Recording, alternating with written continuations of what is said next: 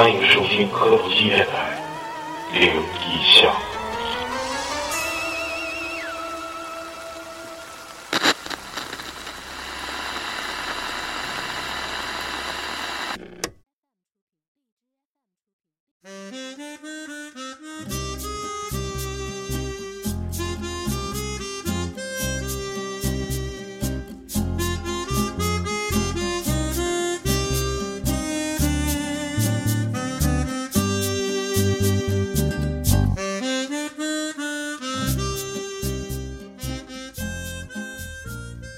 收听啊，扫把腿与烧烤机，老梗了。欢迎从头开始啊！欢迎收听磕头机电台。那个上一期的灵异收效还是比较可以的，说大话了啊，说大话。但是咱们大家都懂啊，大家都懂。上期咱们灵异效果不是内容什么的都还比较丰满，的确该咋是咋的。虽然说节目到最后啊，这临更末晚了，好像有点有点偏向搞笑了，但是我也是为了缓解一下子紧张气氛。听众的这个，你说听了一个多小时，你说一个接一个的，全都他妈是大梗。你说你要最后不再来个收效过场的话，那就感觉没啥意思。嗯、咱们这期接着再来一期灵异啊，这个然后趁热打铁嘛。上一期也是有有有些事儿没做一个收尾，这把把那个大宇上上一期节目录的那个叫什么来着？做梦那个是吧？对，做梦说说大家好，我是大宇。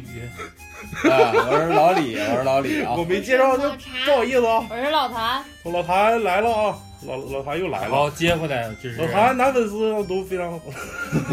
我老李的，上一期就是讲我这个梦梦打仗乱七八糟，但是就是就是十分钟就梦着了一个二十集连连连续续剧，对，而且自己不是男主角，你说这玩意儿憋不去不然后 主要是，呃，我们这个节目之后分析了一下我这个门被开的这个事儿。就是有一种说法啊，但我不知道，我可能说的不太贴贴切啊，就是有时候因为咱们之前也做过，就是呃这这些方方面的那个呃主题的这个栏目，有一期叫“如果可以重新选择”，认为这个世界呢，你怎么一唠嗑你。就是也认为这个世界是存在平行空间的，有时候梦里的东西吧，它不一定是假事儿，嗯，然后还有一种说法是，其实你梦里的才是真的，你现在活的才是一场梦。嗯，这句话是非常引人深思的，这是我听，呃，一个大神跟我说的。其实有时候梦里才是真实的。现在咱们，我给你们，你们现在都是在做梦啊，听的人。其实你们现在做一场比较二十集连续剧，完了之后醒的时候是高中课堂上啊。嗯，就是有一个有一种这种说法，其实梦境的时候是，呃，另一个空间，的确是，尤其是拿大宇这个举例子的话，他把自己锁在屋里了，嗯干一些羞羞的事儿，就是怕别人发现嘛，结果有人破门而入。这个东西的确，你要是呃，如果要是真实发生的话，就唯一一把钥匙在自己这儿，然后外面破门而入，可能对于自己肯定是有一种恐惧感一。下吓唬你了。对啊，肯定肯定就软了。啊，回归正题啊，别笑了啊，别笑了，别笑了，别笑了。就是还是想说啥呢？还是天道酬勤吧，就是 你就是就就是君子慎独，就是你自己独处的时候呢，一定要做点光明正大的。呃，我好好的，对对对，正式的啊，正式开始了。就是说这个 平行空间是来一二三，收。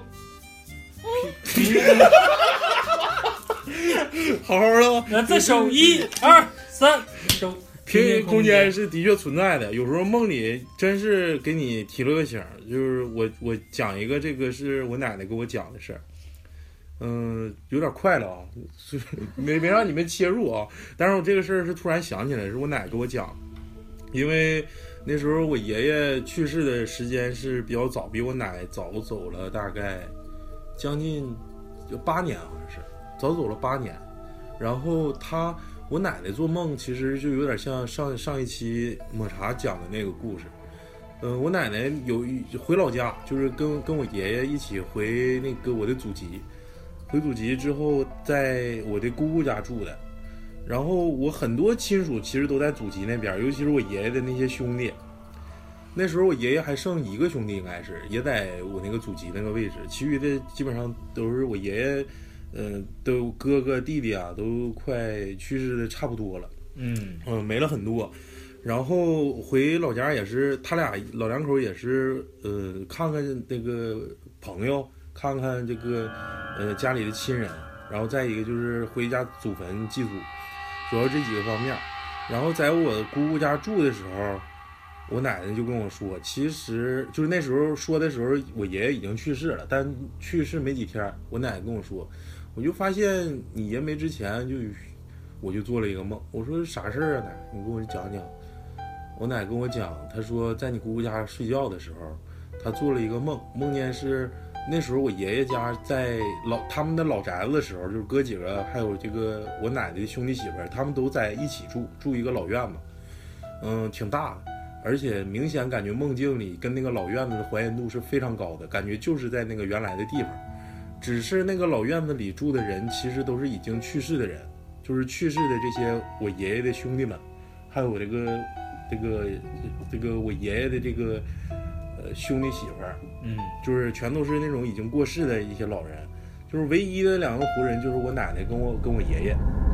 我奶奶说这个梦就是特别怪，因为你说就是很难说是梦着同时梦着这么多家人，啊，有可能是这一方面原因，但是那个唯一的我爷爷的一个举动，我认为，呃，可能是，呃，可能是给给我奶奶提了个醒，说啥呢？就是他们在一起跟那帮就是家里的那些去世的人在梦里该玩玩，呃打麻将啊、吃饭啊、喝酒。哦玩完之后，我奶说：“那行，那天快黑了，咱们回去吧。”我爷爷说：“那你们，那你自己自己先回去吧，我就我就搁这儿了，我就搁这再住几天。”然后那天我奶奶就是在梦里头是生拉硬拽，让让我爷跟他走，他也不走。结果那个就是他们从老家回来没几天，我爷爷就因为心梗去世了。我奶奶说这个梦不知道是有啥寓意，但是梦见的所有人都是已经过世的人，而且我奶奶执意想走，爷爷就一直都不想走。哦我不知道这个跟灵异能不能扯上关系啊？我只是借只是借着那个大宇那个梦，在这个梦的方向方向上借题发挥了一下。但是这个事儿是我奶奶亲口告诉我的真事儿。然后今天一会儿我还会给大家带来一个我奶奶跟我说的真事儿。然后这个故事主要是就想解释一下，其实有的时候梦，它代表的可能是因为你就是日有所思夜有所梦，但是有些时候。它的确有一定寓意跟含义在里面。真是周公解梦不是说白白那么叫的。对呀、所以说大家一定要不把梦，不要太不把梦里的事儿当回事儿，一定要说重视起来，尤其是呃比较诡异的、比较怪异的梦那。我想起来我做过一个梦，你说我应不应该注意？当时嗯嗯我那时候我朋友，他从那个一个泰国的那个请佛牌的一个微信，他加了一个微一个这人一个微信，然后他请了一个佛牌儿，请完一个佛牌儿呢，他带了一段时间，然后他这个人就是就是挺喜新厌旧的，就觉得没啥意思，不想带了。他就是意思把那个当做了一个装饰品。对，装饰品，因因为那段时间比较风靡，流流行那对种啊。嗯就都带这个嘛。然后他那个是个蝴蝶牌儿，蝴蝶牌儿它主要的功效就是增你的人缘儿，然后你的异性缘儿也会变好。桃花呗。对嗯，也不是说非得是桃花运，然后就这么一个佛牌儿，佛牌儿后来过两天以后，他带腻了嘛，带腻了要给我，我说那就给我吧，我就带着玩儿呗。但是他我说有有啥感觉吗？带完以后，嗯他说没啥感觉，就一切都正常。我说啊，那行，那就有一次他来找我，他就给我了，然后放一个小盒子里。然后但是他说你要不戴的时候，就得把它放在高的地方给它挂上。嗯但是它要过了一定的时间以后呢，就会失去它的功效，嗯就是它里面这个那个怎么说，这个神明啊，可能就会嗯、没有这个功效了，就不保证你这个它这个增进人缘的这个功能。然后我也没怎么戴，但是我没怎么戴，我一直放在小盒里，放在抽屉里了。有一天我就做梦，我就做梦梦见就是我，当时我跟我睡觉的时候情景是一样的，我就在那儿躺着睡觉呢，然后就睁眼睛，但是不知道怎么就莫名其妙旁边就出现一个镜子，是那种长条的，嗯，穿衣镜。然后不知道是谁跟我说话啊，就那个特别混乱，我还在那儿睡觉，但是我睁开眼睛了，嗯，也是黑天。他说：“你看，你看。”我说：“我看什么呀？”然后他说：“后来我就四处看，我就看，倒是看着镜子，镜子出现一个小鬼儿，长啥样？你能看出他的样子吗？黑色的小鬼儿，啥样？小小鬼儿当家呀？就是看不清他是什么样，就有点像烧焦了似的那种感觉呢，卫斯理那个，呃，挺吓人的。然后？然后我就跟那佛牌联想到一块儿了。当时我也是鬼压床，我就起起不来，然后自己后来睁开眼睛以后，就是半天半天才能动弹。嗯，然后就那个佛牌就一直在待在那儿，现现在呢？还待在那儿啊。现在就没有感应了，是那意思？嗯嗯，失失效了。嗯，失不失效我不知道，但是你听挺多都说有反噬的效果，最好那些阴牌还是不要请。它不是阴牌儿，其实它也那啥牌儿啊？姻缘吗？是那个人缘好吗？对啊。那也是是阴牌跟但是跟正牌可能是不知道，它明明面上它可能是个蝴蝶牌儿，但是它不一定是啥牌儿，是不是？对，对呀、那你这东西，你本来你的渠道就不明，不是那嗯想给他整走咋整啊？给撇了还是咋的？那不能撇，那能撇吗？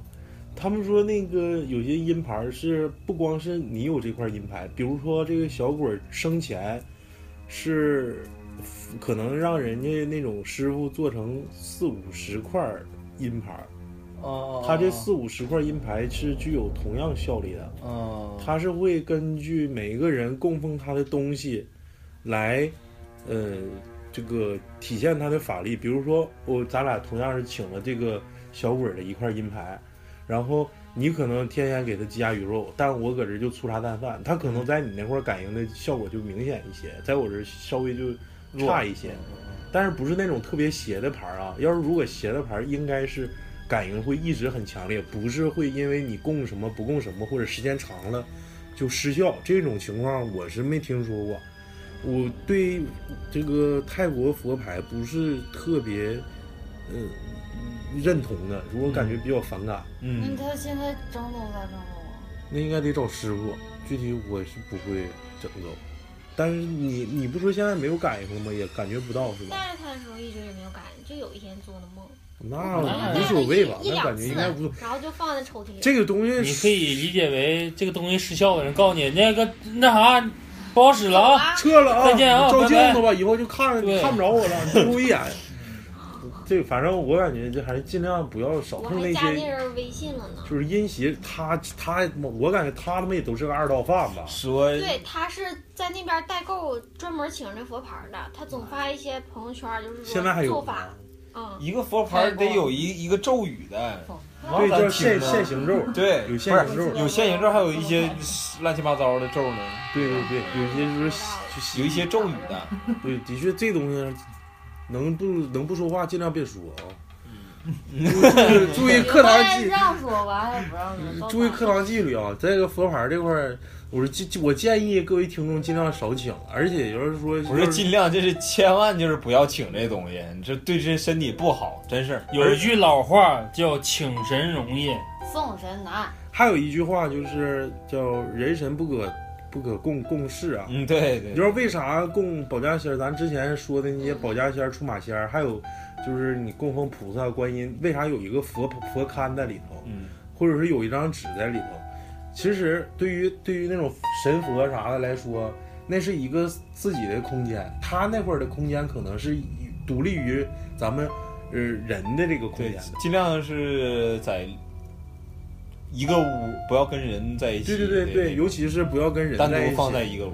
嗯，而且就是有很多讲究，比如说我听过那个供那个关二爷，关二爷不也属于道家里的那那种呃比较神圣的那种像嘛。嗯，就是说供关二爷的时候，不要就是不要让关二爷看着什么家里来特别客人、特别多客人呢、看着你们吃饭啊，这些都不要，而且要什么，如果说要出现这种情况，还要蒙一块红布啊什么的，有很多说的。哎我忌讳。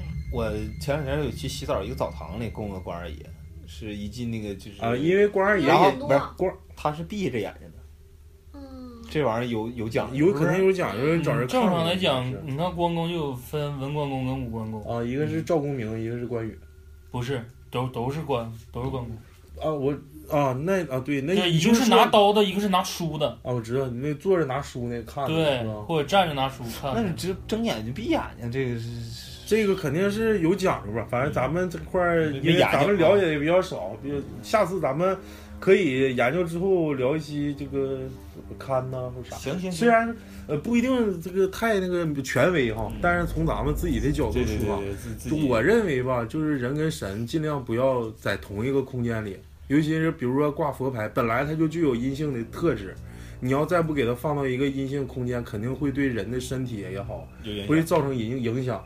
所以说，就是个避免人在这个阴的那个比较阴的空间里头，然后这个就干太多什么乱七八糟的事儿，就怕对你这个身体有影响。就比如说什么厕所了啥的，就是其实这玩意儿还是多注意，尤其是风水。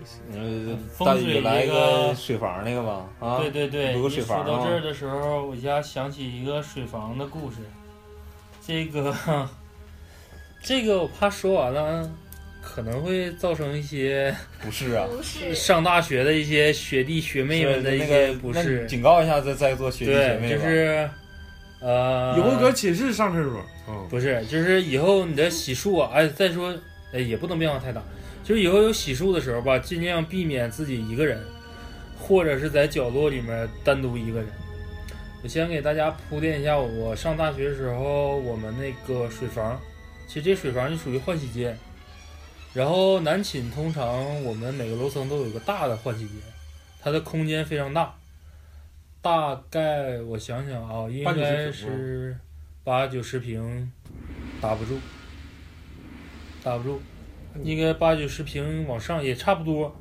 然后，但是它是一个呈正方形的，就是大众浴池那么大。呃，对，大众浴池那么大，然后四边都是有那个水龙头跟那个水槽水槽，嗯，然后门有两个门，它那个门吧，就是有点像在那个正方形，正方形任意两个角的位置的，嗯，然后它的对角就相当于你如果说无论你怎么分，你任意找两个角开门，然后另外两个角和门的距离肯定会有一段。然后这个事情发生在就是我们对寝一个，他叫小雨，然后我俩雨字是一样的，嗯，发生在他身上的一件事儿。然后这个时间段儿挺尴尬，因为好像还不是晚上，嗯，就属于正常的下午白天。然后他就是正常包完宿啊或者怎么的洗漱去，嗯，然后他就是在对角的角落里，然后那个对角角落里正好还有窗户，也不算没有门，你知道吗？就正常来讲，这种事儿的话，一般不都在一个密闭的角落里发生吗？嗯，他那个位置还有窗户。小雨在那洗头，嗯。洗头的过程中，整个水房就他自己一个人。嗯。然后这个时候他洗到一半的时候，有人在拍他肩膀，嗯。嗯就是拍他肩膀一下，嗯，然后他正揉沫呢嘛，甩了一下肩膀，别闹，洗头呢。然后又拍了一下他肩膀，这个时候我我想问一下，是两个左边右边肩膀吗？对，左边右边。一面。啊，一面肩膀，这个哪个位置我有点忘了，嗯。就又拍了一下他肩膀。他这个时候没反应，也没说别闹或者怎么的，他低头看了一下，就是脚底脚缝，脚缝有双白色回力鞋，但是他自己忽略的是有没有脚脖了，我操！他只看着有鞋了，就的确有双鞋。嗯那那洗头那满脸都沫子，对，就是就是眯眯眼儿的时候看一眼，就肯定不是自己，因为他穿的是拖鞋，然后没没啥反应，就接着洗头，他就可能认为自己哪个哥们儿啥的，因为我们那个换洗间还得晾自己洗的衣服，嗯他也没注意是这时候有没有人进来。嗯然后为什么说他后来害怕了？就是这个时候他在冲头的时候，就在洗就洗头的过程进行的时候，那人又拍了他一下，嗯他就急了，说能别鸡巴闹，头发也没洗干，也没那啥，直接就起来甩头发，嗯一回头，一个人没有。就是你想想这种大平方的距离，就相当于咱现在这个桌面，这面有个门，嗯这个门有个门，他站的是那个角。嗯你这种见方平方数，你想想，就是门和到他换洗的那个洗头那个位置，嗯，你一个转身的过程中，无论是谁，他也跑不过去，他也躲不过去十，米呗。对呗？你就是，而且你还没有声音，连的非常近。你就咱抛开现在说邪与不邪的这个事儿，嗯就是有人拍了你一下，你回头找，他是跑两边哪个门儿？他那个一个转身是直接面对两个门，能不能从窗户跳下去？窗户在他身后，啊，我们那是个二楼的洗漱台。你说你从往哪儿走？就是你无论往这边走还是往这边走，就是你转过身来之后，相当于从这儿往你的左哎，那我。想问一下，你二楼洗漱台，他咋能那门在对角上？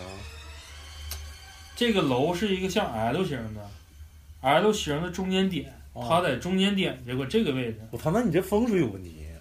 就是我们那个寝室是整个男寝，这个楼是连着的。啊其实我们这整个一个大楼是一个像凹字形的那么一个楼，啊啊然后中间是有个断开的，就是因为时间长了，可能学生男女比例不一样之后断开了，然后这面一半的那面是女寝，这面是男寝，单独成 L 型，嗯。它正好是在 L 这两条线的中间点那个位置，嗯。像类似像圆柱体这么一起起了一排，就那个位置全都是换洗间，然后旁边是厕所，他就在那块儿去了之后，呃，后来他回到寝室的时候，之前是没跟我们学这件事儿，嗯。但他回寝室的时候是怎么的让他害怕了呢？呃，要不说大家的这个平时饮食啊、吃东西啊，特别在寝室啊，不要开这种玩笑。如果事儿赶事儿的话，这种人这种事儿会很吓人。嗯，就是他的一个室友在他床上吃熟食，这种事儿很简单了，就缩了鸡爪子呀、啃骨头什么的。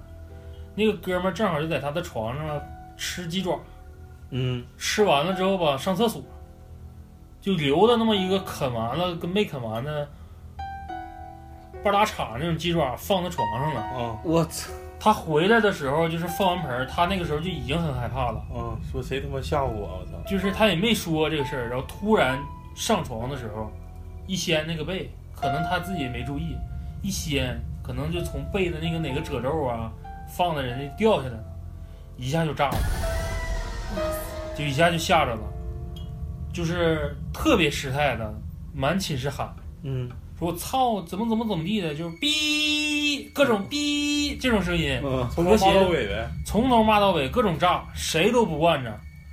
然后我们关系还都非常好，就是旁边三个寝室就是属于闻讯而来，对，都属于兄弟寝室，寻思就是有啥是不是干仗了？对干仗的，没有啥解不开啥的，过来就是发现他也没跟任何人，就是在屋里面一顿骂，骂完了之后，他们寝老大就是比较年长的，然后就把我们都劝出去了，然后人就把寝室门关上了，那是夏天。就是正常男寝睡觉晚上都是开着寝室窗户跟门睡的，嗯他们寝那天晚上就把门关上了，关上之后大概隔了两天左右，他的整个状态才缓和下来。因为那两天我们特别注意，就是他上课也好，吃饭也好，就丢魂了呗。就是像半丢魂似的。然后寝室所有人都在陪着，嗯，然后吓着了，我操。对，后来等到我们一说话的时候唠嗑，为了安抚他一下，然后他把这个事儿就说出来了。嗯然后大家也没有办法说任何的东西，也在安慰他。然后我们有几个哥们儿胆儿也挺大的，比较好气儿的，也的确去那个位置。大家也在想尝试一下，就是不是说我拍完了之后人跑，你看不着我。基本上真的就是不是说开玩笑似的在那洗头，就是在他原封不动的位置洗头。洗完了之后，另外一个人当开玩笑似的拍一下，就是说我也是不分时差、不不给你任何准备的情况下，我随时转头我随时拍你，啊，你就赶上我拍你第三下的时候，你回头，你看我能跑到哪儿？那应该有声啊。没有用。对，就像老谭说的，有声音。跑的时候也跑不出门外去。对，然后你你就算是你跑了，你有身形，对，就你不论谁多快，不分这个大小，就是不见其对人，但闻其声啊。是吧，对，就怎么的你都会有一些感感觉有这个东西。然后那个时候小雨，呃，就是寝室的这些对什么瓢鞋啊、管鞋呀、抵触很长时间。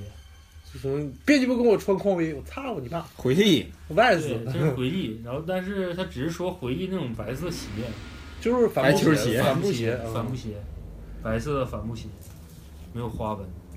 后来上厕所没有啥阴影啊，上厕所的时候相当有阴影了。那个时候就是为了考虑他，就是他晚上起来上厕所，因为他睡上铺，嗯，就是他起来就是他想叫寝室谁陪着上厕所，就得陪着去。走老李上厕所，老谭都给我扒一下，有点过啊，拿根开玩笑，开玩笑，斗鸡。开玩笑。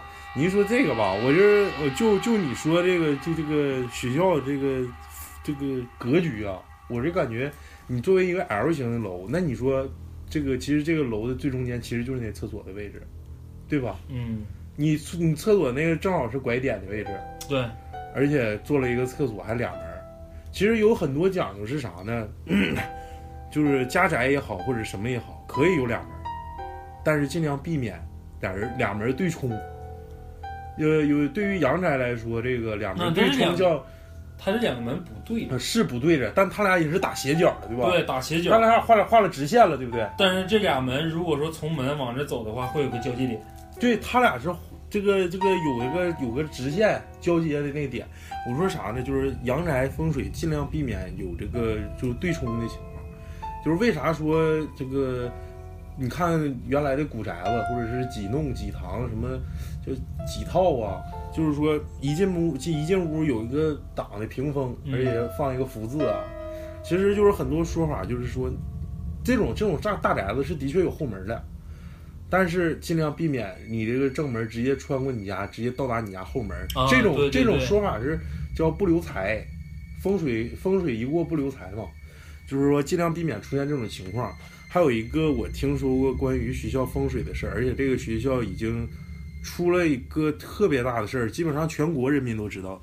这个学校我就不说了，但是我我想着重说一下它的风水，从这个这个可能是玄学角度啊，讲一下这个风水的重要性。这个事儿应该是发生在零几年，这个事儿是已经是家喻户晓了，而且对这个校园霸凌这个，嗯、上升到另一另一层高度，就是大家对这个事儿发生了既惋惜又气愤，也也不能说谁谁是谁谁非吧，但是就想就这个学校这个风水来说一下子，我下面的这段话，他这个人就是出事儿的这个人，我想描述一下他的寝室的格局。他的寝室是有点像老北京的四合院，也就是四合院的四面墙，其实就是他的一个学校的寝室的一个构成，也即一个回字形的楼。嗯一个回字形的楼，就是正常来说，有一些学校如果盖这种楼的话，会在某一个地方留缝，就是说不光一个出口，有好几个出口，而且是东南西北门。呃，也不一定说东南西北门吧那，最少最少得好几个出口。我们寝室盖的就那种，就是像转圈儿是那种型，中间是一个操场，然后顶上全是晾衣杆，可以晾被子啥的。然后但是楼和楼之间它有缝，对呀、楼跟楼之间必须有缝，比如说就是四个四个块儿就跟对麻将似的，对对对对，就是四个块儿那个两边儿两侧每一块儿都要有缝，。哎，对对对。但是他那个寝室不一样，完全是连死的，我操，完全是连死的，就是回长什么样，把中间那块儿全涂死。不留活口啊！这是然后他那个就是因为因为我刚才也说了，就是要留活活活口的话，它其实是一个呃开放的空间，嗯，对呀、相对密闭，但是开放。嗯。但是它那个只留了一个门洞子，只留了一个一个方向的门洞子，从那个门洞子进去，呃，那个门洞子对的是那个寝室的正入口，嗯，然后上去就有点像那种酒店似的，呱呱两边就是就是有有好几个电梯啊，但啊是就是你说分 A、B、C 区古代城墙门前有一个瓮城那种状态，啊，对，就是那种凹凹形，不是就是就是回字形，回字形然。后两个哪怕有出口，两个出口还是对着，嗯呃直通。呃，对，就是而且它那啥，我就想说是，呃，它是的确有出口，风水上看的确可以流通风，但是有一点一定要这个风水既要看这个横向，也要看纵向。你在垂直往下看的时候，就是一个回字形，如果人在里面，那就构成了一个字叫求字。所以说，那个学校的同学只要住在那个寝室楼里头，都会感觉非常压抑的感觉。这就是论一个风水对无论你生活在某种环境，工作也好，或者是生活也好，它的重要性是至关重要的。所以说，大家一定要注重这个风水。这个风水如果邪乎的话，可能会出现就是大家意想不到的事儿，也不能说是，反正就是不顺。你说白了，我觉得风水学啊，包括阴阳五行这东西，不 比华夏这个年头要烧。这风水的确的确牛。我我说一个我们学校的那事儿吧啊，这咱们学校那个呃学校咱就不说了啊，学校不说了，呃，我学校建在山坡上，然后这也是听我老师说的啊，呃，我老师是第一批在学校任教的老师，哎，是不是刚进你们那个就是你们学校啊？对啊，刚下高速，对对对，对，刚下高速就是我们学校，呃，校门冲北是不是？我记得是。对，校门是冲北，然后那个。傍山傍水，他学校有不在市区里，他那学校。两个门儿两个门儿，一个北门儿，一个南门儿。最早的其实就是南门儿，没有北门儿，北门儿那边都是后来后来建设的啊，就是新大门呗。啊。对对，新大门就冲高速那个，那个是新建的。最早就是原来一个门南门，完了你你现在去南门看，去顶上就是我们校训在那点儿，完了是刻在一个大石头上，这大石头都是有说是的。正常学校都是四门呐。我们就两门，不一定。就两门，但是有家属区还有个小门，还有个小门呢。那那个门儿就就是很就是人走，对对，没有不什么过车是不像什么景观类的。对，不是正规的那种门儿。但我们学校就是两个门儿，一个北门儿，一个南门儿，就正规一点。然后那个进南门儿之后，那个学校它就是一个大石头。然后据我们老师说，这个石头是从那个哪个是就是是大山上山上古刹整下来的，而且是找人找师傅看的。完了说看了这个还把这个是什么龙脉啊给切了，是个龙头啊还是什么，把这块石头给挪过来的。嗯，然后就是为了就是压一下这个地方，然后也说了，这个我们学校那个西山那边全都是就是呃就坟地啊，啊，然后我也我也去过那地方，我跟老金，我俩就是没事儿，我们那个写有写生课，写生课我我俩也去那边写生，然后我我也挺确实挺喜欢往那边走，因为它有一个这个小水塘，小水塘那块全都是蛤蟆啥的，我比较喜欢那些东西。嗯然后在山上也真看着过，就是坟坟坟头坟头，那都看着正常。然后也那时候也也，其实我也不在乎那玩意儿，也也也不对那玩意儿也不了解。完了，一走一过也就那么回事儿了啊。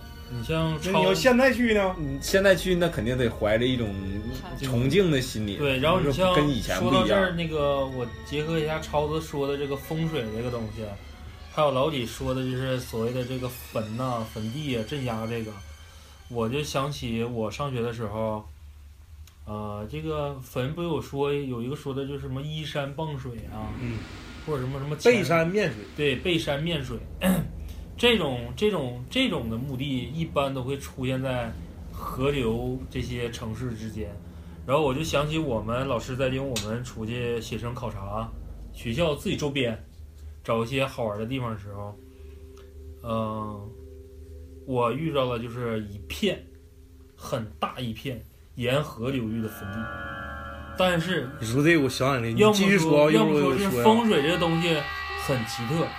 呃，你像在咱平原地带或者山区地带，你真要是碰到坟地的时候，你的心情是很压抑的，哪怕哪怕景色非常好，你会有一些抵触。对，那但是特别奇怪的就是我说的那个地方，我们去了之后，没有任何认为这个是膈应的地方。对膈应的，就阴阳两界的地方。嗯就大家一去说哇，在这里好开心呐，嗯，就是觉得台湾腔来了，就是就是所有的，就我 我们第一我们第一反应特别反应最大的竟然是，我们班喜欢看那个鬼片儿那几个女生，嗯，如果住住在这儿会好开心呐。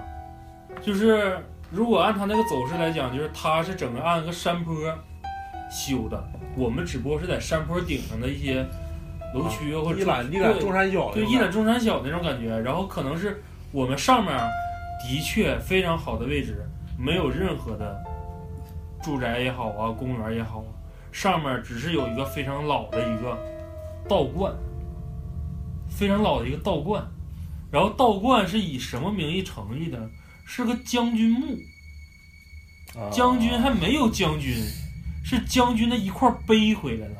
啊将军没回来，然后他的那个整个就是他那个祠堂，应该是元金时期的那种吧？对，就是他的底下整个祠堂，就是我们去的时候，老师先给我们看的是那个所谓的那个祠堂，嗯，就是你想想，他是一个将军，叫什么名儿我们可能忘了，完颜是吗？不不不，就是他只是说一个将军，然后结果他不断香火，他就相当于一个供奉的一个那种小庙似的，为啥没有人打理。不是所谓的打理是什么？就是正常来扫扫灰儿啥的，拜他的这些人，然后跟他没有任何关系，包括我们去的时候也不知道都不知道是谁，对你都不知道是谁，但是他那个香火非常好，一进去非常干净。紧接着，你要是现在回想，我为啥说想到这儿？现在一回想，就是整个将军的那个看的那个正门，对着就是江面儿，啊，然后他的那个门前是一大片空地跟林子，但是那个林子正好是以外八形啊扩出去，啊，就视野非常好，就是拥抱那种感觉。对，就是他伸手拥抱这个东西，然后但是他的后面就可能是一些现代化的一些楼区什么的，他就是现在单独还在这儿。啊然后等到我们就是一看，这不沿着河嘛，从他那出来之后说，那就往前走走吧。走的时候，老师就说一句话，说你们走的时候看到一些东西不要喊，不要叫，不要害怕。然后我们就是就暗示你们，就是说有什么呀？因为他怕女生可能害怕，嗯，我们几个就过去了。小动物啥的呗。就往前去的时候，一看，你站在那个他所谓的那个，你认为就是可能是到河边了，其实我不说了吗？是个下滑线，一个大的一个大坡，啊，就是人不可能从那坡上下去，就是像有点像悬崖似的。对，像悬崖似的。结果就是你的崖壁下，嗯，沿着整个河道修的非常好看的一条小径，但是镜的边儿上贴墙壁那边，就崖壁那边全是全是木，非常漂亮的一个一个一个一个一个的，然后纵排，可能是两个或者三个，那那地方是谁把那个将军请来的吧？不知道没那就是古代什么时候？对就是那咱们去那块儿的时候留的的就是有有块碑，啊，碑上写的一些东西。就是元金满嘛，嗯就是咱们这边主要是想说啥呢？就是你说这事儿，我就当时我就想打断你，但是你看你说的挺起劲儿，我就想说啥？有个姐们跟我说的，她是咱们这个如果感兴趣啊，跟听一下我们前几期的出马仙儿，她是一个啥？她是一个出马仙儿，但是在她出马之前，嗯，一是身体上面发生了一些变化，就是嗯，一是易怒，第二就是情绪不稳定。第三就是容易闹撞科、闹没脸子。呃，有一次是他们说是去亲戚家串门，然后这个他的这个这个他的他也是管他叫好像叫老姑还是什么，就这个人，呃，他老姑就是就马上就要出马了，好像是就一直在闹。老姑父开车，呃，拉着他们全家还有他老姑从串完门回来往家走。然后就是路过了一片坟地啊，这他老姑就是就就说你停停车，我不行，我我不得劲儿，我要下车。完了，他就把那个他老姑就把车停下来了，就是这前不着村后不着店，他要干啥呢？完了，他就他就往那个坟地那方向走，寻思他要上厕所或者方便方便，那不能在这儿或者是想上啊！想吐，因为在路边嘛，嗯他得肯定是得往路边走。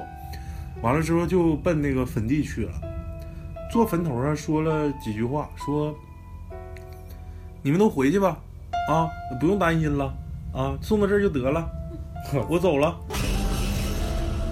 哎，就说了这么几句，给他们整的毛骨悚然。嗯，而且当时说话的这个语气语调，完全跟他老姑是两种两两个人，嗯就是完全变了，跟平时说话的这种状态完全不一样。嗯当时当时都这几个都吓吓吓坏了，完了还不敢去去去拽他或者啥，谁谁都不懂啊这东西。嗯然后就过了一会儿，她老姑就就好像有点缓过来了，完了就回来了，说你刚才咋回事啊？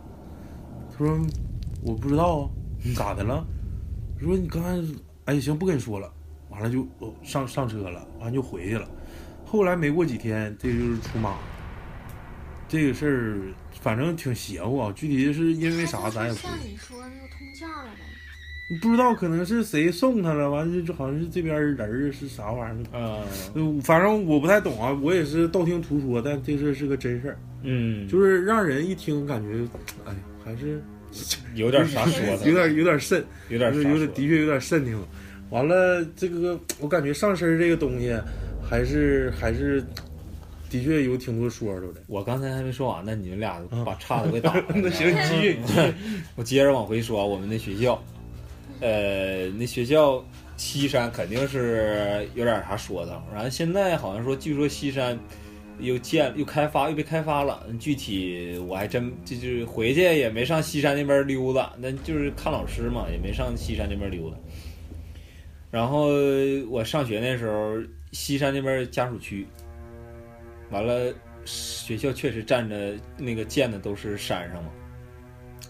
那山顶上肯定是是是有啥说的。然后我们老师，我们我们那个家属区，那时候在跟那个一个同学在外面合租啊，就是跟那个浩哥啊，浩哥在外面那个合租。呃，我们家属区一共是，呃，得有十栋楼吧，得有十栋楼。然后那么错，呃，就是很规很规整的那种排列的那种。然后挨着女寝的一栋家属楼，前面种了好几棵大杨树。每年正常，咱们每年那个大杨树不都得有人修理吗？修剪啥的。那大杨树基本上我没看着过有人修剪过。那大杨树长得，呃，那个应该是六层不七层楼，应该是正常正常楼都是六层是吧？那个大杨树长，那那就那那那一排大杨树，那栋楼前面种那几棵大杨树茂盛非常茂盛，茁壮，长得都长势都快赶上楼那么高了。我操！别的地方都没有大杨树，就那栋楼前面有一个，挨着女寝那栋楼，然后恰巧呢那块儿还是个坡，就是从两栋楼中间是正常是马路吧，就走车啥的，完了这两栋楼之间它有坡，完了还有个小楼梯，一个台小台阶，就就那种落差，你知道吧？两栋楼之间。呃，那天是在我老师那块唠嗑啊，我们好几个同学，完了聊到这块了。我老师说，他们就说那那栋楼有为啥有坡啊？是他们在那个盖楼的时候发现，就是用那个挖沟机一挖，发现有个棺材，就在那个楼前面那块儿。坡儿那坡那块儿，嗯，真是，我老师也亲眼看着，所以说我然后咱之前也说过那块地方应该说风水非常好，是不是、啊？好啊，就就是树长得非常高，而且那个我们那个地方啊，那个家属区，不管天儿多热，一走到那块儿，浑身起鸡皮疙瘩，凉快。嗯，就瞬间就是浑身起鸡皮疙瘩。然后这说完那个那个事儿，我老师说那个事儿，我正好跟我那个同学合租的那个就是旁边那栋楼，哈哈哈，是是大刘大杨树旁边那栋楼啊。我晚上那天真真没敢上楼，叫我同学来让他带我上的，我俩还住的是二楼。那天晚上就是半夜啊，也有点儿我身体有点不不不舒服。呃，听完那故事，我晚上回去就是七八点钟吧，就那天儿黑了，回家，我跟我同学不是，我今天晚上得早点睡，然后我就就平常这这都是十点多十一点吧，那天我就九点多睡了，你们现在不也九不是点多？那是上学，上学那时候。上学那家九点多睡可挺早，对，那是玩晚上不得看电影、玩游戏啥的。嗯，哎，那时候在家家属楼住都有电脑吧，在家包宿不可能，就是玩的玩意儿挺晚的，看电影啥的。那天九点多，我就寻思早点睡吧，就就是有点害怕了，你知道吗？然后，然后那是我们唠老师唠嗑的时候说，如果说真害怕的时候，在枕头底下放个剪子。但那天我睡觉之前我也没放，我就寻思早点睡，能早点把这个就是这个事儿过去，你知道吗？忘掉。对对对，鸵鸟心态，然后 杀戮。然后睡睡睡，半夜恰巧，还真不是一觉睡醒，半夜醒了，是怎么醒的啊？直冒虚汗，真不赖悬，浑身冒虚汗，就蜷着身子，浑身冒虚汗。大夏天的，我还盖我还盖着被呢啊你，肾盖着被必须冒汗肾结石犯了，疼的。你老不是浑身冒虚汗，是不是自己给自己吓的？有可能他那天还讲了好几个别的事儿，心理暗示嘛。因为你有的时候做梦醒了就忘，嗯，他现在回想只能回想自己起来之后冒虚汗，但是他当时做梦啥了忘了梦啥？没梦没梦，你看，我要么说我说有的时候会忘的，你可能认为你没，但是你如果梦了，你是忘了，但是我肯定明确我，是做梦做梦了，对我那天没做梦，连就是梦都没做，直接就醒了。就是醒。你听人说，就是醒，然后呃浑身冒虚汗，两点呃我一看表，应该是两三点多，反正肯定不是两点就三点，这两两三点之间啊。那我不可能叫我同学啊，我那同学跟我一个屋，臭是，但是不是不是一个床啊，那个我不可能把人家叫醒啊。然后我就赶紧就是那时候离着桌子也近，电脑桌，我就赶紧拿个剪子放枕头底下，然后也是又折腾折腾了能有多长时间不知道了。后来慢慢慢慢，心态就是可能可能有个心理作用，是剪子来了我怕啥呀？老师也说了。后来慢慢又又睡着了，这这不是睡眼着，是不是？就是那是啥呀？受惊吓了？惊吓新年是，主要还是新年是。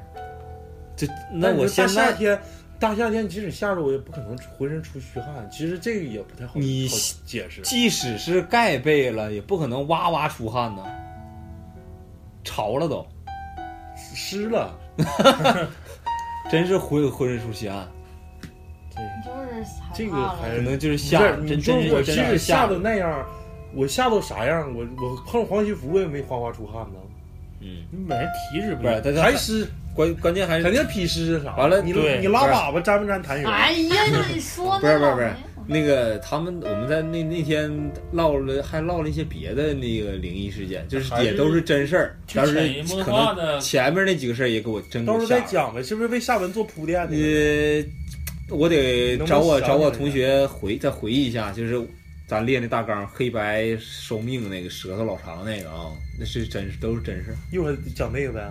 我得回忆回忆，记不太清了，记不太清，我得再再再 他标在大纲上也是为了对对对提醒自己对要把这东西。。对对但是我刚才又想，也有点模糊了，我回头再找我那同学再具体的了解一下到底是怎么回事儿，完了我再再讲述一下，但都真事儿，真是真事儿，不是撒谎骗人什么的，为了骗关注啥的，不是，真不是。啊，那你刚才其实，我还想说一个啥事儿？我刚才你那个大宇讲那个就是，就是那个在那个厕所那个，啊，我想起来一个，你知道为啥咱之前那个主播蒜茄子，最近也可能是工作忙，他给我讲过一个，他说为啥我不敢讲也不敢听，就是你们涉及到灵异你也别找我了，我就害怕这玩意儿。嗯我说咋你经历过呀？他说我倒是没经历过，但是我我那个老舅经历过。然后我刚才我为啥想跟大宇说，就是厕所那个到底是是拍肩膀拍左一下拍右一下还是怎么回事？其实大宇说的那个，呃，我当时就想插一个这个故事，因为啥呢？这个蒜茄子跟我讲一个他老舅的事儿，他老舅是跑运输的，是跑大车干那个物流的。完了之后，他就讲有一天他老舅在跑物流，从另一个城市到咱们城市已经送完货回来了，就是整个人身体可能比较累了，嗯、大概那个运输来回往返也得三四天左右。回来就已经累了。但是咱们这个本市，他在县里嘛，他在县里住，这个下着雨，而且咱们市从市里往县里走，要经过一段那时候路还没修，要经过一段比较比较差的路，倒不一定是土路，但是比较泥，稍稍微不太好走。即使是水泥路，它可能也稍显颠簸。就整个的环境渲染是，既是下着雨，而且是已经天黑了。第三就是路上没有人，没有行人，而且走的车也很少。他这个开开那个开车正常往家走的时候，看着前面就是他正常是不是右侧行驶嘛？看着他的左侧，他看着他的左侧走了一个那个，他当时说是走了一个女的，是不是？对对对，走了一个女的，在前面正常走。还下雨呢。对着是跟说下雨了，嗯，就是正常走，他他正常开车往前走，开的比较慢，因为路上比较颠，正常往前走，左面有个女的，完了也没打伞，浑身浇的湿漉漉的啊，完了之后他就正常往前开，完了寻思太鸡巴晚了，这天他拉个女的，到时候再有啥事儿，完了就正常往前开，已经把那女的越过去了，完了之后他就看自己的倒车镜啊，看自己的左侧倒车镜，后来就寻思。哎，这女的咋没了呢？就是从往左瞅了一眼倒车镜，左左侧的这个倒车镜，哎，这女的咋没了呢？结果一看右侧的倒车镜，这女的突然就变到右侧来走了，就是正常是她跟这个女的是同向，她往前走的时候是看着这个女的的背影，然后从左侧看了一下，他是他是没在这个左侧跟他是同向，就是左侧倒车镜谁也没看着。然后看右侧倒车镜的时候呢，看着那个女的在他在他跟他是在他的右后方，在他的右后方，也就是说他左面看了一眼，右面又看了一眼，然后之后他就寻思寻思，哎呀也挺晚了，一个女的也对我构不成啥威胁，我不行，我就问问他，正好跟我跟我顺道，我能不能给她拉回去？然后就是他就往后倒，说问问那女的说，哎。老妹儿上哪儿啊？我给你拉回去。这这雨下挺大。他说到哪个哪个县，就县里就行，你给我扔那儿就行。他说那行，那我给你送回去吧，正好我也回县里。然后就让那女的上车。然后那女的吧，没没坐前面，没坐他那个正驾，就是个副驾驶，坐到他后面了，而且坐到中间位置。他他是通过这个反光镜，就是中间这个后视镜是可以看到那个女的。其实路程一路无话，这这个。他老舅也没多想，就正常给他拉到县里，就给那女的卸下就完事儿。然后他回家，回家得收拾收拾。他有些东西，什么工具啊，可能是，还有一些，比如说签那些什么小发票啊啥的，在他后座上。完了，他就上后座去去看。结果他那个车的后座呢，其实是就是那种布的，就是那种帆布的后座座椅，不是那种那种真皮的啊。因为那，因为我刚才也也提了，那女的是没有打伞的，而且是穿，就是就是就是正常像人一样，而且她她去到后座看的时候，座没湿，座一点都没湿，也就是说她到底拉的是不是个人？她下车了吗？谁下车了吗？那女下了，已经下车了，到县上了，都是县里给她扔下了。完了之后，她回家马上要要要进屋的时候，开门了吗？开了，自己开的。哎呀，然后发现那个座儿一点都没湿，因为不就是出现这种情况，你这个都不好解释。你这你也没塑料布，对吧？是，咱都下雨都打过伞，那个都打过车什么的。即使那女的就是特别有素质，拿一个塑料布垫到那个座位上，但是你那你脚底下也得湿的吧？是你得有点泥巴吧？嗯，对你这咱都下雨天坐个车，也你没打伞，那这咱就不说了。打着伞，那伞还能得顶上车顶留点水呢，是不是啊？车垫子啥的雨，量大吗？所以说正常雨量，中雨吧，应该是，他跟我形容，反正就是下雨了，肯反正是下雨，就对毛细雨吧，应该不是特别大，哗哗那人在走，那就肯定我这跟谁都不拉了。雨肯定是不大，再一个是跟县里有一定距离，而且是路上没有车没有人，只有那一个女的。我分析是啥呢？这时候这个蒜茄子倒没跟我说，我分析是啥呢？因为这个人有三把火，我刚才有跟大宇也说，我是问问是不是到底是把把火拍灭了，或者想吓唬你，或者咋的？这个往左一看，左肩火就灭了；往右一看，右肩火就灭了；你往后视镜一看，头上火又灭了。其实我感觉，就是他这个事儿之后啊，基本上就好像得得有半个多月没出去跑活，因为真吓着了。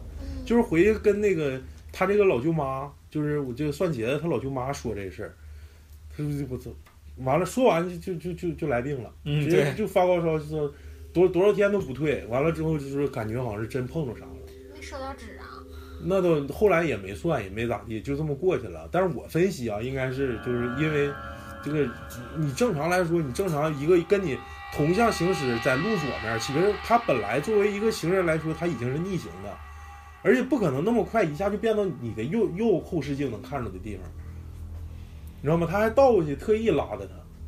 我感觉这个东西的确挺邪门，有些时候但好在好心不一定，不一定那个，但是好心还是要要有的，但是好心不一定，那有可能有好报是吗 然后帮了他以后就啥都顺利。那有可能拉了他之后就躲过一劫呢，也有可能这么说呀。你你对我我拉我要不拉他，我可能要再往前走，对啊，出现交通事故了。对对对，然后人一上来，我操，我保你了，你晚晚走嗯几秒钟，完了之后你拉着我了对，对对，但是可能吓着你他。这个也跟咱前几期有讲同事说那个，也是开长途车时间长了，啊，那个那个对那个行，回来那来那个来一个，那个之前没说过吗？没说过，就是也都是说这个东西吧，讲的就是善恶报因因果因果的。呃，这也是个同事的一个好哥们儿自己发生的一个事情。然后这个事情吧，算不上灵异，是不是？我觉得好像是讲过。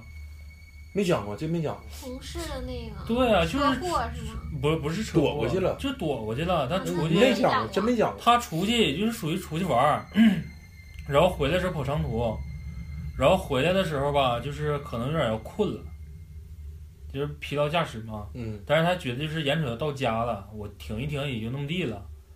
然后这个时候就突然从前面出来一个大仙儿，大仙儿，就是他说的可能就是黄鼠狼、黄嗯，大仙儿，在道中间跑过去，突然就跑过去停那儿了，瞅着你。嗯，关键是你的光是打着他的。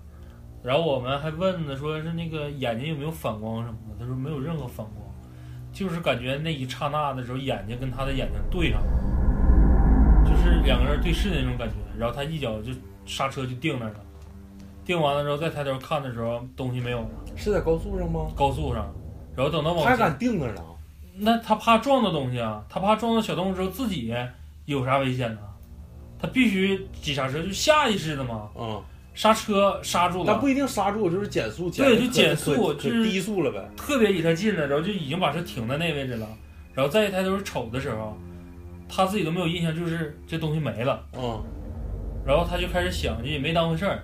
等他再把车起速往前开的时候，发他发现离他非常近，一台大车死车，是就是故障车，大货呗，大货，美丽三脚架。美丽三脚架，反光标识上面也都是泥，什么都没有。可能敢抢，可能敢抢。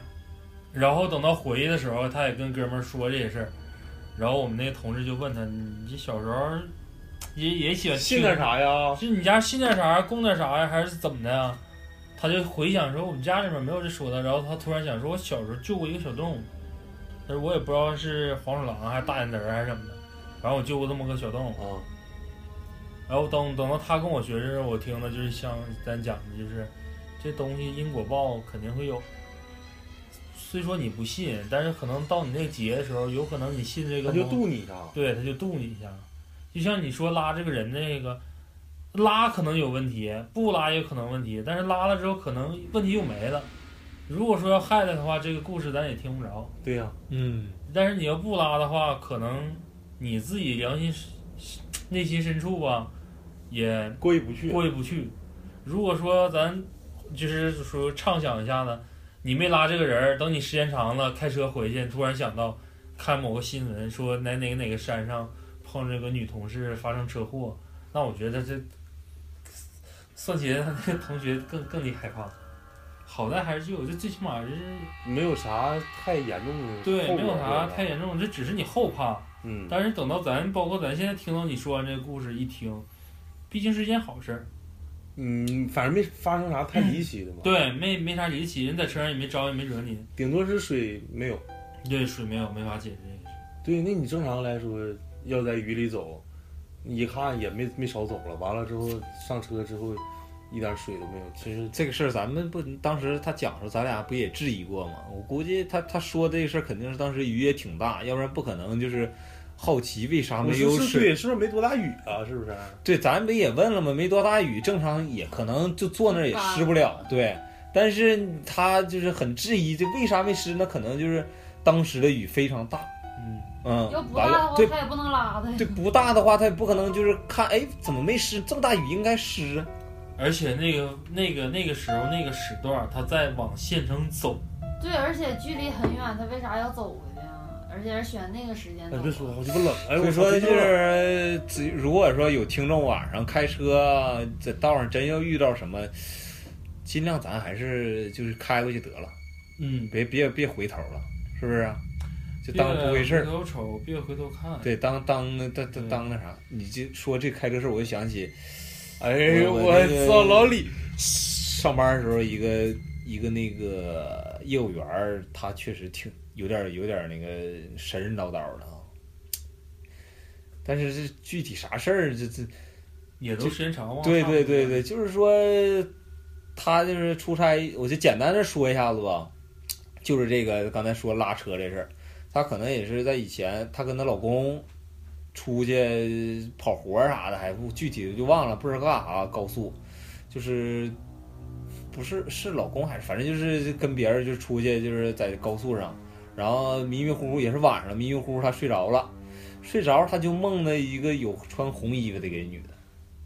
在车上不是？在车上开车，开车的时候睡着。他不是不是他开车，别人开车，嗯他车上好几个人呢，三四个吧，好像是，他就睡着了，嗯他就梦着就是有一个红衣服女的怎么怎么地上车了啥的，然后，然后后来他醒了，醒了之后，在开的过程中，好像是是应该是好真碰着一个红衣服的女的在那个路上走，搭车要搭车，完了他就说你赶紧走，别别别别坐车，赶紧走。他们就过去了，就给他给他吓完是了。晚上白天晚上晚上晚上晚上开夜车，不是，而且不是高速，是高速，应该是高速。嗯，高速的这不穿红衣服在路上拦车，啊，对对对对对，去你妈！比搁谁都不拉呀！真是不是真事儿？这个咱得就有点考究啊。但是但是是我亲口亲耳听他说的这个事儿啊，这是真事儿。其实咱从道路上遇到这种应急的事情来讲吧，作为好心人都打算做一些营救，但是以我个人的这种私心为讲，就是还是拉倒吧。还是拉倒，一走而过。他再有一些什么重大的事故，既然他需要有人救援的话，他可以应该也不是也也不是说就是他身边即使有人的话，多了你你也不会解决任何的事情。就是多一事不如少一事呗。也不是多一事少一事，就好比说你像某些人什么扎胎了，在道上嗯，好几个人了，他伸手在那拦你，对他自己他都解决不了的问题，你遇着你了，你自己有多大能量，你也也心里清楚心里有。点逼数吗？对呀、对对对你停下来之后能做到什么？你把人拉走不可能，白天倒无所谓了，是不是啊？你这晚上对，最好夜晚，因对为晚上就尽量的还那啥。你。回去的时候，你可以问问，就是可能自己的父亲长辈啊，原来跑过大车的人，他们都有个说法，就是晚上道上碰着，无论是有事故车辆，还是有人大救，一概不听。哎，你不还说跑长途都有女的是吗？这个这个咱不知道是因为什么，所以说咱没法唠。一直有压车的，不知道对，就压车，一直有压车。有一个那个那个，大声说什么玩意儿？就是有一个同事，她说她是这个她老公跑大车，她在压车。这个咱她别她给她老公压车对这个别唠了。我觉得这个话题有可能就是涉及到一些隐私，对？涉及到一些隐私，还有一些说都道。是老公在。不是不是 这个不说跑大车的都不是跑大车，一般在位置配的话都都是配有压车的，而且普遍都是女性。这个里面到底有什么东西，咱还是别唠了。如果有听众知道这些东西什么的，你可以留言告诉我们一下。啊，有几有几项我还想就是在节目最后吧，一个小时了，我在节目最后想说强调几几项，比如说咱们最后这几个故事其实都是在路上发生的。嗯，两件事儿，第一件事儿是建议开长途车，而且经常穿过山海关的这个同仁们，一定要把绑一个红绳在车上，无论什么位置。这是第一点。，你听说的？嗯，听说的，嗯这是第一点。第二点是尽量不要把车停到高速公路上旁边上厕所，这是第二点。就是你多憋一会儿，就是你他妈拉裤兜，你拉裤兜子也得进服务区。啊因为路上很多邪乎事儿，尤其是很多变数撒尿，你知道吗？哦撒尿，嗯你不小心就容易把谁给浇着。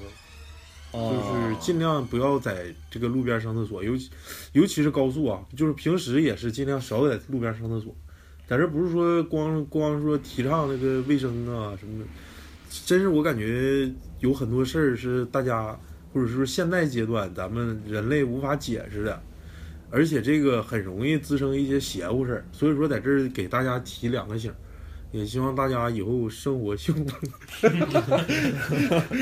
又有点跳。尿不是阳性的吗？尿阳性，人是人家是阴性的，啊我操！你给人给人懒闲整折，不是我的有，咱这个行啊，今天那个气差不多了，差不多一个多小时了。我们会在以后啊持续这个灵异相对，我感觉电台电台有点变味儿了，慢慢来啊，咱们还是劝人向善，劝人向善。这个我们这些故事吧，你们可能听起来可能有些假，但是的确是我们亲身经历或者是真实听闻的。我们想说这些呢，其实都是给大家提个醒，就是说有些事儿啊，尽量别去作去；有些事儿就是别越作他妈的这事儿，其实咱就是听个乐呵得了，但是还一定要信的话，还是要怀着一个敬畏的心理，所以说不要说亵渎这些。我这些事们录了这么多期，一直都把这个劝人向善，对，对。对而且一身正气。而且我们录不是说平平就是今天随随便录，而是我们都是查黄历的啊，不是说而且都是真事儿，不是瞎编的。而且就是有一点我想强调，就是听我觉得吧，咱以后吧，不要总强调这是个真事儿，真事儿。行行，一旦时间多了，你就直接讲故事就行。对，直接讲故事行。下次编点假事儿当真事儿。我就想说，还是就是说我们吧，你你大家你就当听个乐呵，就是你就说这些事儿能不能真实在你们身上发生？我感觉咱们这个录录录音的这不是 你别这么说，咱们录音的这个这个日子选的吧，就是挺适合祭祀的。就嗯有些事儿咱们其实是把这个怪事儿拿出来说一嘴，一是对对于他们的敬畏，不是说嗯咱们不信，或者是咱们去破坏他这种，呃，对他这种信仰。嗯真是我们想通过这些事儿，把我们不理不了解的，或者说不懂的事儿，跟大家分享一下。可能现在阶段科学没法解释，我们就把我们自己所想所所想所说所见所闻，就是把把我们这个表达出来，然后呢，也希望那个各位听众啊，积极踊跃的与我们进行互动交流，然后让我们老李重新再说一遍我们的微信公众号我。气儿有点不够啊，那说说错了行不行啊？行行行行，我就掐了放前放片头。行 行，那个我们的互动方式是关注微信公众平台 KTJ RADIO，牛逼，可以是吧？可以可以。然后那个还有网易云、呃荔枝电台和喜马拉雅搜“磕头机电台”，欢迎大家与我们留言互动，我们非常高兴。是，是，今天到这儿吧，嗯，希望大家生活幸福，健康快乐，拜拜。拜拜。